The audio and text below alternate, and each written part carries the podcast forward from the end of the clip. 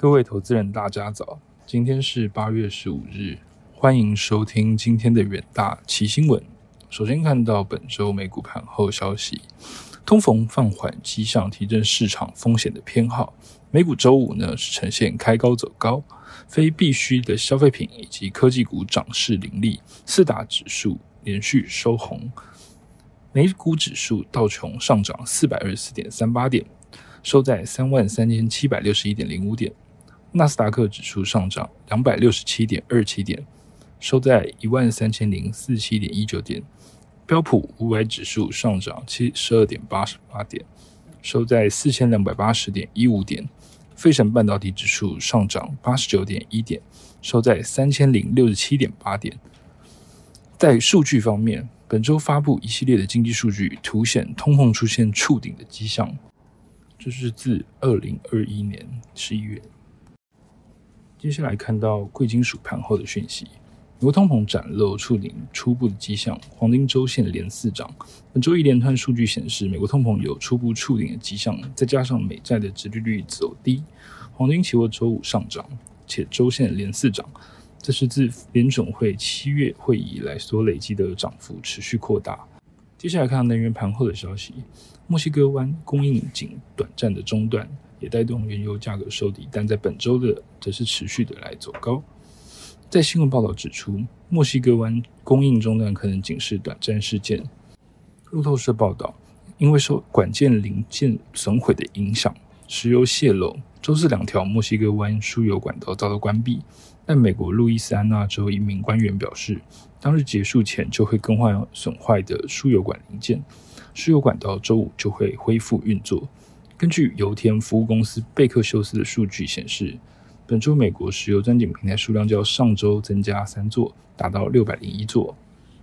接下来进入三分钟听股期的单元，首先看到宏达电期货。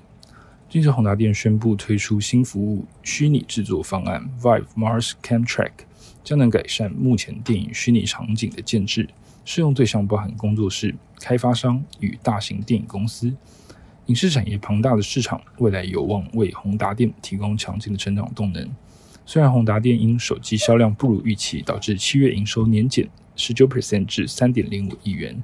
不过各产业 VR 应用与需求逐年成长，公司营运展望人佳。八月十一日，宏达电期货上涨三点七三 percent。期价带量上涨收红，接着看到长荣行期货，长荣行七月营收为一百一十八点六亿元，年增四十二点六五 percent，累积前七月营收为七百五十二点八亿元，年增四十四点三四 percent。客运成长主要受惠于边境防疫政策调整以及暑假旺季的需求，运量逐渐恢复至疫情前的水准。货运需求则是受到景气衰退与库存过剩的影响，表现不如预期。长荣航客运价量皆优于市场预期，可用单位收益走阳，优于预期两成，再加上实际搭乘量优于预期近四成，客运需求畅旺有利营运表现。八月十一日，长荣航期货上涨零点九 percent，起价向上挑战基线。接着看到富呃富邦金期货，富邦金八月十日公布七月自结税后存益为一百四十点五亿元。月增两百三十八 percent，年减二十四点四 percent。旗下包含银行、人寿、证券，七月份业绩接较六月成长。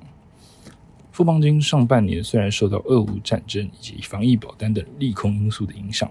但在联准会持续升息的条件之下，美元维持上涨的趋势，使得汇兑损益优于去年同期。前七个月累计每股税后存益为六点八亿元，稳居十六家金控之冠。二月十一日，富邦金期货上涨三点零九 percent，期价上涨收近期新高。以上就是今天的元大期新闻。明天同一时间，请持续收听，谢谢各位。